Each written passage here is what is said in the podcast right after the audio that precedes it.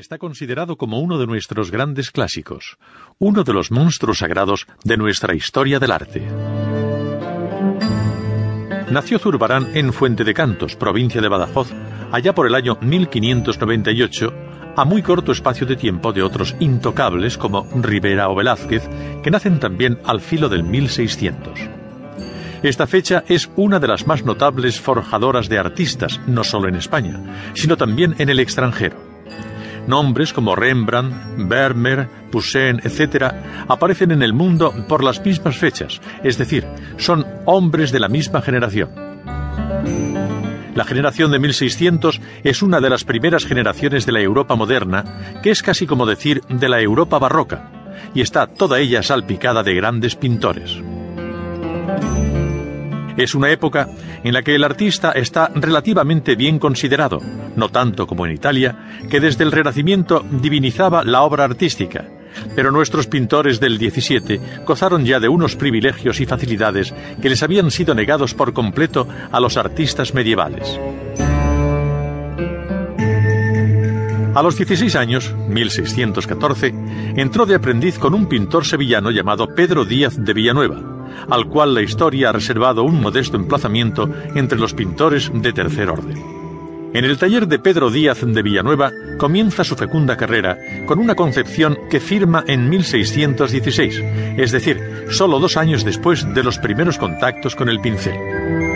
La cantidad que tuvo que pagar a cambio de comida, cama y aprender los secretos del arte era de 16 ducados, pagaderos en dos plazos.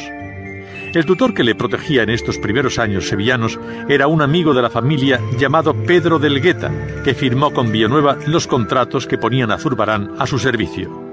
Los contratos eran la forma más usual de relación profesional en los siglos XVI y XVII, no sólo para estipular las condiciones de ejecución de una obra, sino incluso en estos manejos de aprendices.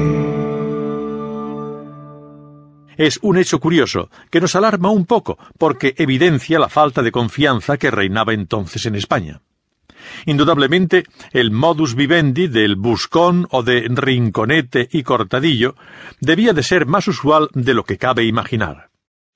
El pícaro español de la Edad Moderna no fue, evidentemente, una entelequia de los poetas, sino una realidad inquietante. Pero Zurbarán parece aprender muy deprisa y en 1620 le encontramos de nuevo en Llerena, Badajoz, casado y con taller propio, aunque al principio de muy modestas pretensiones. Es una etapa poco conocida de la vida del pintor, que va a durar hasta 1629, en que de nuevo abandona Llerena, acompañado ahora de su mujer, doña Beatriz de Morales, reclamado por el Cabildo de Sevilla para realizar una serie de cuadros para el convento de la Merced sobre la vida de San Pedro Nolasco. Esta llegada de un pintor extremeño a Sevilla encuentra la oposición y denuncia de algunos maestros como Alonso Cano que, sin duda, estaban acostumbrados a controlar una clientela provincial casi en plan de monopolio.